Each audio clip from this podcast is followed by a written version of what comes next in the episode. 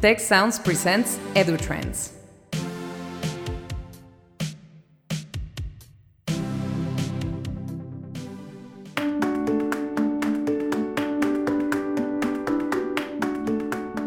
So, welcome to the EduTrends podcast and webcast brought to you by the Institute for the Future of Education.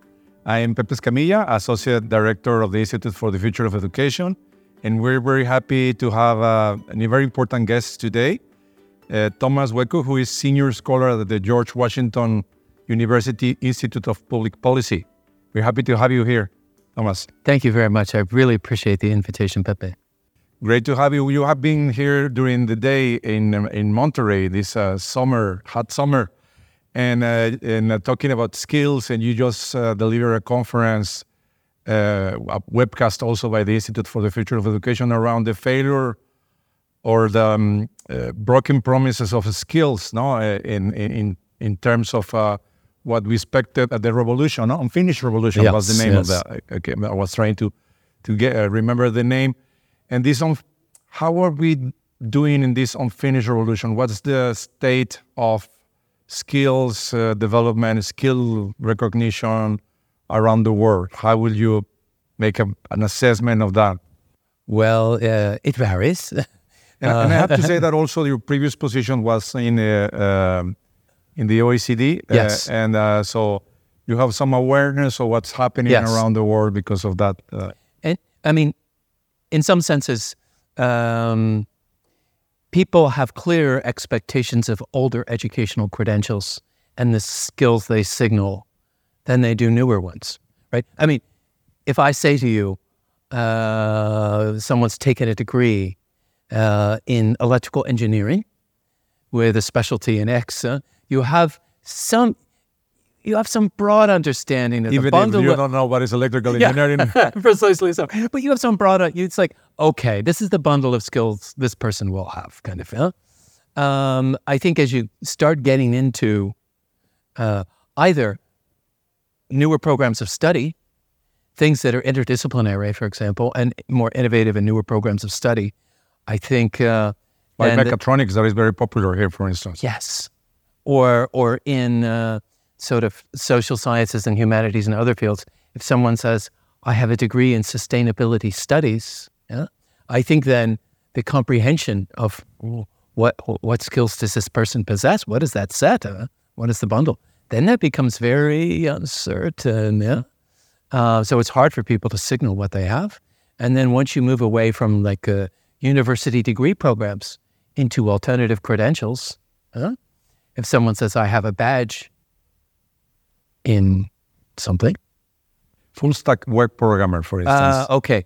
Well, I think there's more, there, there, there's decent comprehension of technical skills that are sort of delivered to industry standard. But I mean, I've seen higher education institutions award badges in, in you know, creative leadership or, or a variety of things that, I mean, I think there's soft skills. Let, let, let's make a little sort of typology. Yeah? And I think new programs, uh, soft skills rather than, than Disciplinary technical skills. skills, um, and new kinds of credentials, like a badge or a micro credential. Those are the places then where I think it's it's much harder to communicate.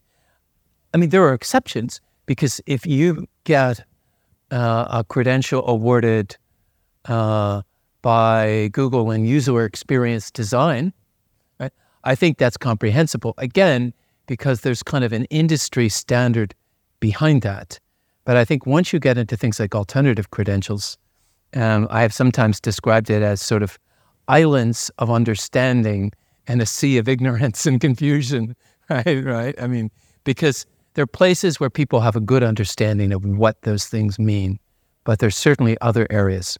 I mean, if someone came to you and said, "You should hire me because I have a badge in uh, uh, in creative leadership and uh, team building," you would say, "What?" What is that uh, useful for? Yeah. But there is also um, um, what was the recognition for employers? Because at the end, uh, Yes. we, we don't care a lot if people doesn't understand, but if the employers care. And I've seen also another example um, that uh, because they're doing like a typology of uh, different cases where it's a little bit strange. There's Yeah. also programs. Uh, for instance, I am the uh, I offer an MBA disruptor that is not accredited. No, it's uh, and then uh, eight months I give you the same that an MBA uh, that is compressed and is Yeah. less expensive. So uh, that's that will be another example that uh, you know what an MBA is. And But uh, what about the offering uh, of this uh, company or this uh, uh, startup or, or whatever? How do you see that uh, employers are reacting to these offerings? Well, I've actually, there's been some interesting work done by uh, some people at Northeastern University in the United States where they've done uh, sample surveys of human resource officers in firms. And one of the things that you see is that they, they themselves express about the, the, the, sort of program you've described. They express uncertainty, right? A lack of understanding about the about what skills people will bring based upon that credential. Obviously, everyone brings other things. They bring a work history. Yeah, they might bring letters of recommendation, or a- in addition to a credentialed form of learning. But sometimes the signal that that credential and its descriptors contain is going to be hard for an employer, hard for an employer to understand. Um, and that's um, that's unfortunate. I mean, we uh, we want people who invest time, who invest money in acquiring something, to to come out with something that's well understood. Yeah, uh, uh, and that isn't always the case. And and how do you think that uh, we can work towards? Uh, what are the conditions that we need uh, to have uh, recognition of those kind of credentials by employers, uh, uh, learners, and maybe the general public even?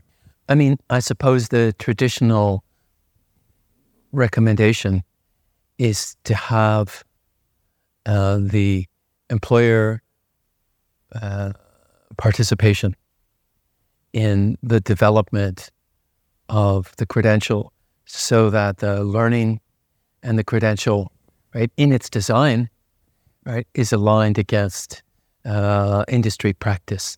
So I'm recently uh, aware of example in Ireland where Maynooth University has a micro credential program in brewing and distilling, which is an important it's an important industry in Ireland to be to be fair. Yeah, it's an important uh, uh, product export, um, and that's a case where the chemistry professors are working hand in hand with the brewing and distilling industry and developing learning and assessment in light of industry standards, right? Uh, so that when someone completes a qualification, there's a good understanding of what that is. That's easier to do in some fields than others. I mean, we don't have good ways now of communicating soft skills. We just don't. That's not a sort of employers will set tests and exams and and uh, try to assess job candidates, sort of using their own things that they've built, but there aren't as sort of easily. Maybe you're aware of them, but I don't know. I'm not well aware of uh, assessments uh, that demonstrate to employers in ways they understand about uh, team working or creativity or other skills that someone may have that are soft, but nonetheless important to them. Right? That's uh, there's not a a a, uh, a Nuevo Leon or Mexico or industry assessment of of creativity skills that you can administer to someone and have them come back and say, uh, "I've received you know these very high marks demonstrating my team working skills." Most of the time will be by observation and uh, like an assessment center is the closest thing I can come to, but maybe it's not the panacea. Yeah, I mean, obviously, firms themselves will build assessment procedures And there's some really famous examples of that as a way of trying to go through their pool of candidates to uh, to identify who might be appropriate. Huh? It's very interesting what you said because we we are not um, uh, prepared to assess those soft skills and uh, and all the reports on uh, industry said that that's one of the most important things. Yeah, no? exactly. So it's a completely disconnect uh, Yes. between that. Yes. But as you can imagine, I mean, it's not an easy task. I mean, if you talk to a psychometrician or an assessment expert, it's not an easy task to build an assessment of, of creative thinking. Uh, and perhaps, you know, creative thinking in, uh, uh, in, in fashion design, in architecture, and in other you know, Business. it inter, it interacts with disciplines and, and technical skills Context in ways is very that, important, uh, yes. Absolutely. So you you were saying um, that uh, this program in an Irish university, but uh, alternative credentials were initially developed by startups. Uh, mainly, Yes. Yes. mainly I think in uh, in, in the computer science. It's the uh, IT field. technical- IT field. Absolutely. and I think also mainly because of the lack of uh, it's Yeah. a business opportunity Yeah. because there's a lack of uh, talent no in in that area. But uh, how universities should be operating? How are they operating in that Uh-huh. area? And, Uh, and what do you think is the future for universities in the alternative credentials? Well, um, I think probably the future is in partnerships, collaboration. So, um, uh, I mean, obviously, you could try to build your own credentials, uh, alternative credentials, uh, deliver those to learners, and then think that that will work in your in your region or on some wider scope. Um, there might be cases where that there's some real specificity of local need and your own institution's ability to develop those, and there's a continuing demand, you know, so you can make a business model out of that, so to speak. Um, but I think, uh, I mean, is it not the case that uh, uh, Monterrey Tech is is um, uh, entering into sort of collaboration with, uh, you know, it has edX and Coursera and other kinds of collaborators. A lot of what there's very strong interest now in partnerships and embedding some forms of skill credentialing either inside of study programs um, as a way of assuring that graduates have some recognizable skills in the labor market uh, or um, making that part of the institutional mission for lifelong learning. I, you know, I, I don't know how many institutions will continue to try and build that learning themselves, and how many of them will will will uh, outsource it. And I frankly don't know how much scope there might be for, say, customization uh, of things that are developed uh, externally. But I know that um, it's important.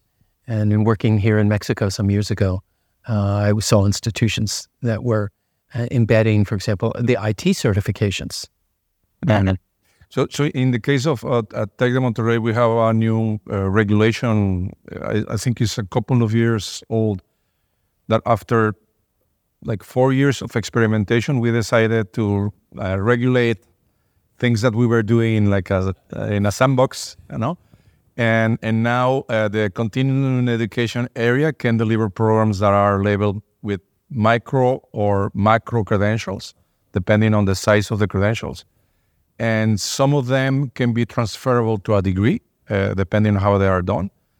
And also degrees, both uh, the undergraduate degree or the graduate degrees, can offer partial uh, recognition of micro or macro credential for partial studies. No, so they uh, we are trying to do it uh, both both sides, moving from one side to the other, with certain uh, regulations, but. Uh, uh, in fact, uh, to do that, we have to uh, be aware that the regulations of the government doesn't uh, doesn't follow. No, so what are the things that governments are doing around the world that could be good examples and how do you think we should move to improve the innovation in this area?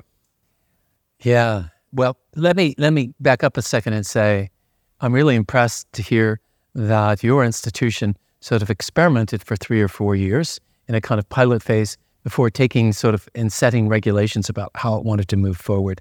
Because there certainly are a lot of institutions that would do it the other way around, right? And start from saying, let's uh, let's have a set of regulations uh, without first sort of learning what they need to know uh, before regulating. So that's very good. Um, you know, what should governments do? Um, well, we I, I, don't want to be too cynical here. Uh, a lot of the innovation in this space came because it was outside of a lot of the heavy regulatory schemes of government. Once government starts delivering funding, recognizing degrees, right, and and and and sitting putting its mark uh, on on on an educational award, it brings in uh, a lot of regulations, some of which may may uh, really limit innovation. It's probably uh, it is the case, I suppose, that many of the innovations in this area have taken place in uh, higher education systems that are rather lightly regulated and steered. Uh, and this could be sort of in the more sort of the Anglo model, as opposed to some of the, say, continental European systems where you may have traditions of very, uh, very s- strong uh, direction and more difficulty for institutions to to innovate in these ways. Um, uh, but I think in our experience working with governments, um, what we've done with the alternative credentials, and especially things like micro credentials, is to really emphasize that uh, they can't regulate the quality of those things in the same way they might do a medical degree, say. Uh, and what they need to do, instead of having a heavy regulation at the level of a study program, uh, is to have the institution take ownership and responsibility for the quality, right? That's where it really needs to rest um, the institution needs to set in place its own rules, its own policies, and its own sort of criteria about the quality of the uh, alternative credentials that it's going to develop and offer. Um, because if you try and regulate that very, very tightly, it just, it, uh, you know, you need, I mean, the nature of these credentials is that they need to, um, they need to be flexible. If you're supposed to be responding to to the world of work. Uh, you can't be you can't be sort of managing and overseeing and regulating those programs from the center of government in the same way that you would a dental or medical degree or something like that. Huh? Um, so that's uh, that's important for governments to bear in mind. I mean, the thing that they can do also to support this is a lot of governments and the European the European Commission has been working at this, which is to come up with standard descriptors. So to say, if you're going to be awarding these credentials, you really need to use these 20 standard descriptors when you're creating a record of the student's educational outcome and conferring a certificate or diploma or whatever the award is. And these standard descriptors will tell uh, other institutions that may be receiving this work or tell employers about how the learning took place. The student was so so uh, was how many how many ECTS how many European uh, credits uh, were uh, involved in the award of this learning, right? Um, how was the learner assessed? Uh, under what conditions? Uh, um, you know, did you ensure that there was you know those each part of that is one of the descriptors. The, yeah, there's a okay. set, and I'd be okay. happy to share that with you. There's a set of about 15 sort of common descriptors um, uh, that they think that uh, all countries and education institutions uh, should be using to create some greater possibility of the exchange of records and uh, shared understanding. I think actually that's a pretty good way to work. The shared descriptors are not heavy yeah. um, uh, and but it's still an effective way to put some commonality around it. The other thing that some countries have, have done is, is some of them have qualification frameworks.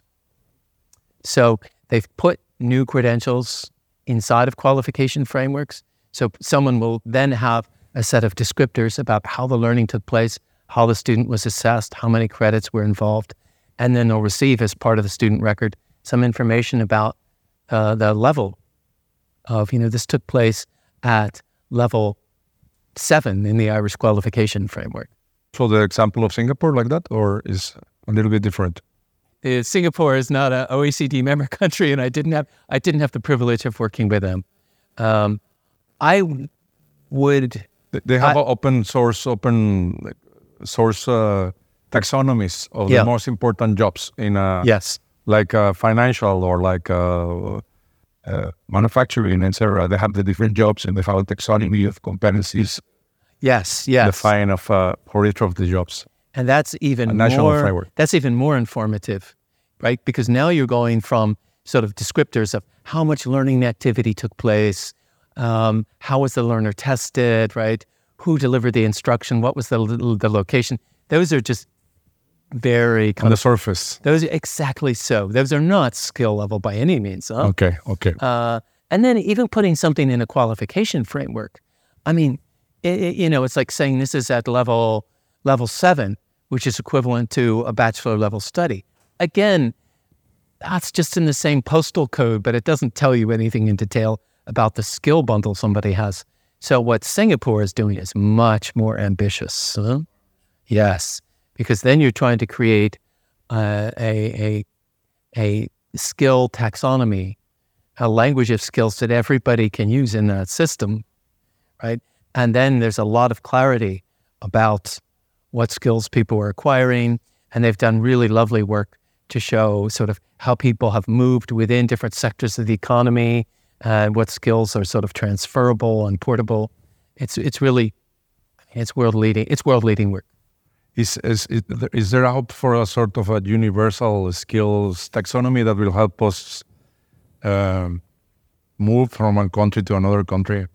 Um, uh, yeah, of course. and also with advantage of uh, not having to redo it every time, no? So it's uh, it will be like a... Uh, that's that's when you need essentially uh, uh, a, a universal. That's when you need to use, uh, you know, artificial intelligence uh, to create a kind of uh, universal, right? You take sort of the descriptors and you have an enormous, enormous set of these, right? And you you sort of train against those and you create a kind of a translation tool. And because you translate those anyway, someone would come to you here at Monterrey Tech from Germany. Yeah, and you would have to sit down in a very slow process of hand working, right? And I did this myself. And you would have to like look at their the set of courses they've taken, and then below that, you have to understand. You have to get the learning materials from the courses to figure out whether you want to recognize this work. I mean, that's a very we don't need to be. We're beyond that now. I think you know we can. Not everybody in the world is going to speak the same language, right? I mean, that was the hope of whatever Esperanto. but uh, I mean, I think it's possible for us to think about a, a, a skill translator capacity. Um, so, uh, and we have those in voice, right? I mean, you can you can do sort of uh, real time uh, uh, uh, translation using using technology. We can do translation using AI.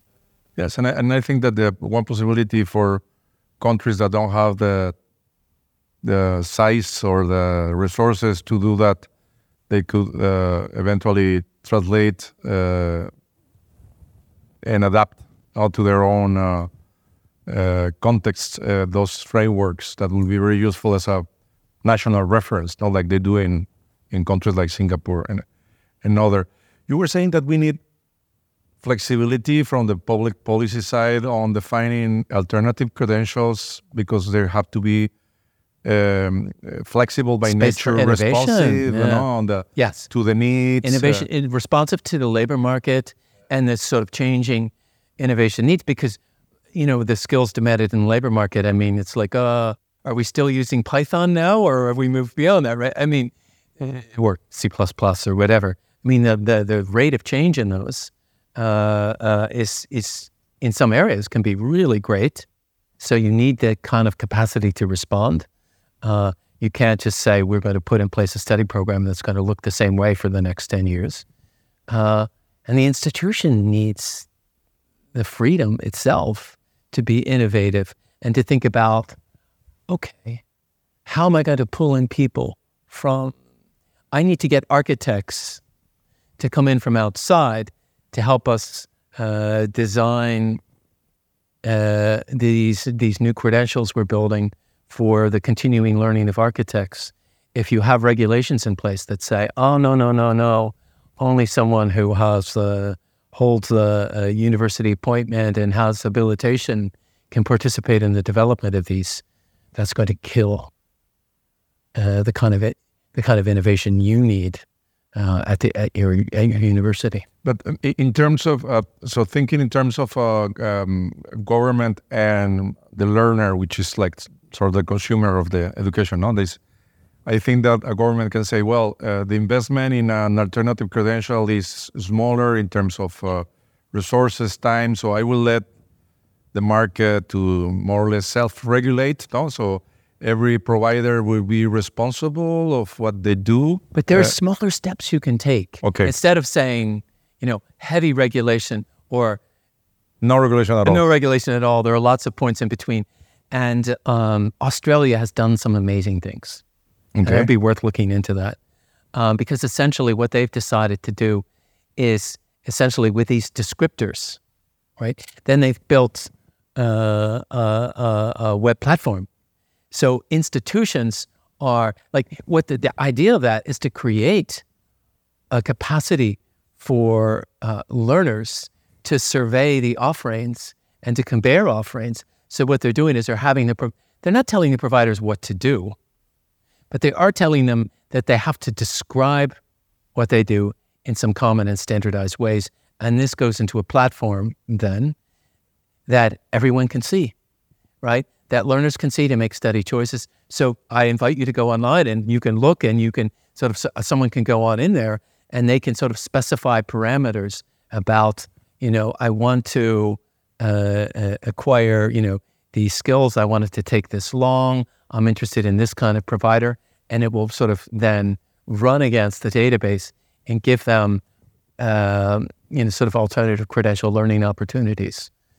So you can kind of at least uh, without sort of undermining their ability to innovate, you can make them talk about and share information about these in ways that are common and understandable. And they help employers because they can they can go there and see what you know what someone has acquired, and also helps the learners. So there's some, there's some interesting uh, some interesting models in between. Great. In in an- another uh, flexibility characteristic of alternative credentials is uh, the possibility of stackability towards something that is more advanced, in particular a degree. No.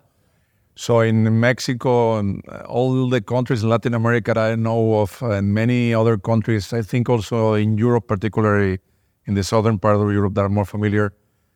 Usually, it's impossible to take something that it was acquired outside of the system inside the uh, official uh, no four degree uh, education. So, what will be the ways to introduce flexibility in the public policies for countries like ours or like mine?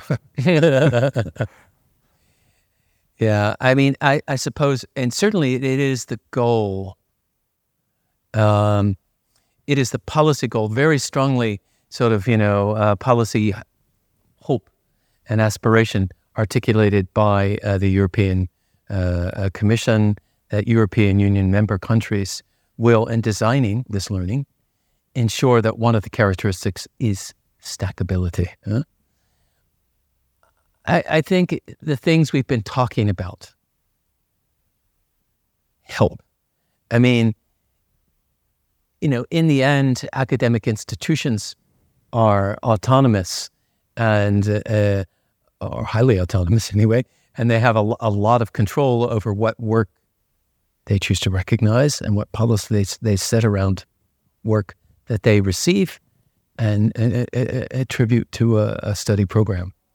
But the more that you can do uh, as a government and as um, as even things like ANUIES and, and the higher education associations uh, can try to build again, you know, common descriptors, common ways of stating uh, what this offer looks like, so it's put in a, a public fashion. That's going to build some measure of trust. The other thing, sometimes governments make this requirement that essentially the credentials are designed for stackability. Now, I don't, I, am not thinking now about sort of how you make that a, a living, real requirement. Um, but that means that you could, you could say, look, you're creating one of these credentials. That's what we did. Is uh, so in order to be stackable, look, they look had, this has to be defined. Yes, and, uh, and from inception that uh, to yes. be stackable. So it's designed for stackability. Uh-huh, uh-huh. Um, so, um, you know, as part of, as part of, say, you know, the government, say, a national accreditation commission could say, okay, university, you need to have a policy for the micro credentials you're going to offer. And one of the tests we think every university should be applying is as you assure the quality of your study programs, is it designed for stackability? Or actually, in the case of Australia, they actually have in their in their public facing information whether something is designed for stackability or not. At the minimum, you have a responsibility to tell a learner, right? Because not everybody, of course, there will be people who will say, oh, it's of no consequence because I simply want to go uh, return to working or continue working. So that's okay. But I think you really need to be very transparent about that. Um, I guess the other thing would be keeping track of stackability so that uh, you could imagine that in your university's record system, I don't know if governments are up to this, uh, but you could actually look to see whether, because uh, that's going to be contained in an academic transcript, whether someone has actually been able to uh, have that applied to a study program. Um, certainly, uh, I think you are a very sophisticated institution. You would have the ability to to probably, I think, track that here at your level. Thank you, Thomas. We are arriving to the end of our talk, unfortunately, but I would like to challenge you to do some like uh, do's and don'ts of uh, alternative credential for the people that are hearing this podcast and are planning. I would like to do that in my institution. Uh, what are the I would say the obvious or common sense things to do or not to do uh, to create a new credential in uh, in your institution, so that maybe you can start in the right direction. Well, you're asking me, but I think you're probably as as equally qualified or more so to answer that question than I am. But I'll I'll have a go at it nonetheless. Huh? Unfortunately, I did the question. uh, I appreciate that. Uh, so, what advice to give? Uh, well, first of all, be be clear about what you want the outcome of that to be. Now, this is back to the immediate past discussion. Um, you know, be very clear about whether you intend for that thing to be uh, directly labor market engaged, or whether you intend for that, in addition, or perhaps even alternatively, to have the ability to build into uh, uh, uh, uh an ed- a longer educational credential. That's really important. I mean, I think institutions probably need to take a very serious look about their own capabilities. You know, um, do you have, uh, once you kind of know what the purpose is, I think the second thing is to have a vision of quality. What does good look like in one of these in one of these programs? What kind of expectations and and practices should you set in place? Because in the end, you need to take responsibility for the quality of that. It really is down to the institution. Um, people in the government can look to see, you know, whether they can check up on you, but the final responsibility and the first responsibility rests with you. And so you need to have not only a vision of what they're to accomplish, but a vision of what quality looks like. Huh? Um, part of that vision of quality, I think, in many cases, is going to need to be to be uh, very confident um, that in the case of stackability, you've designed for stackability. In the case you have any vision of this, uh, uh, engaging uh, with the labor market, that you have uh, a very serious process of consultation and engage- engagement. And I would insist, if I were the rector, right, that you have uh, some clear information you can provide me about the alignment of this to current and emerging skill demands and how how your how your provision is aligned to that. Right, that's that's a requirement. And I think the beyond that, I would say, can you do this yourself? Should you be doing it in conjunction with other universities? Should you be working in collaboration with with external uh, uh, firms? How, what's the model you want to follow yeah? Uh, uh, to do this? And um, are you clear that you can get the kind of buy-in from within your institution? Right, the time of people from the Faculty of Engineering or the School of Medicine or whatever it is uh, to make this program work. Um, obviously, the other thing is to be clear about the, the demand side for this in the labor market. And I would insist, and if I were creating a review process and approving these in my university, those are those are uh, among the things I would look for. Um, um, and uh, you know, there's there are institutions uh, out there that have now got some years of experience at this. So, uh, you know, if somebody was entering this space, it would be very unwise not to uh, seek advice or technical assistance or some support from those who have some some really good experience, uh, because uh, you want to make new mistakes rather than mistakes that have already been made. Yeah. It's difficult to, difficult to learn from. Uh, uh, vicarious learning is difficult now sometimes, but yes, uh, you have to risk, and sometimes you make some mistakes, but you want to be uh, sure that those uh, the, the, you have alternatives plans for those mistakes. I, I will say also that um, there are some uh, resources. I, we have the alternative credentials report of the Observatory of the Institute for the Future of Education, and there are other wonderful reports uh, from OECD and other uh, institutions around the world that can be read. And I think one of the dons that I would like to add to what your do's is, uh, I don't know if the expression is, don't offer all wine in new bottles. Uh, is uh, That's perfectly the expression.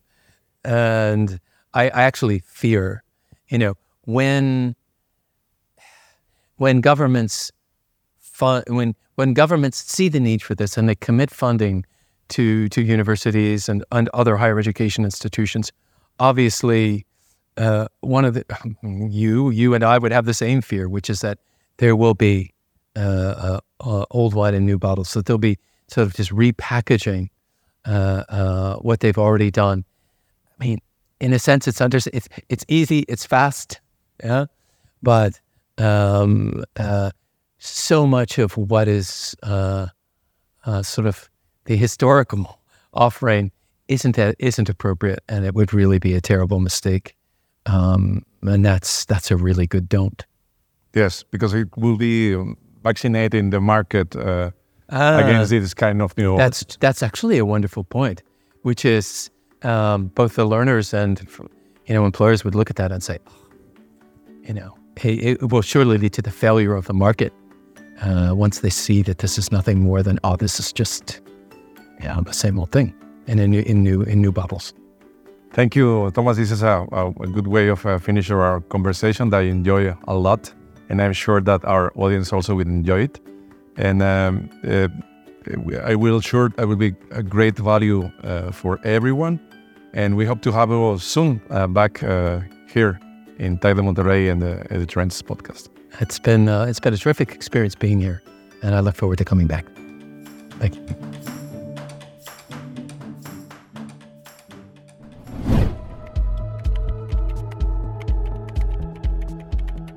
For more information, visit observatory.tec.mx slash edutrends podcast and ife.tec.mx. A special thanks to Tecnológico de Monterrey, the Institute for the Future of Education, and the Tec Sounds team. Tec Sounds producer Miguel Mejia. Edutrends producers Esteban Venegas and Christian Igosa. Stay tuned and play Tec Sounds in your favorite podcast app for other great shows and content.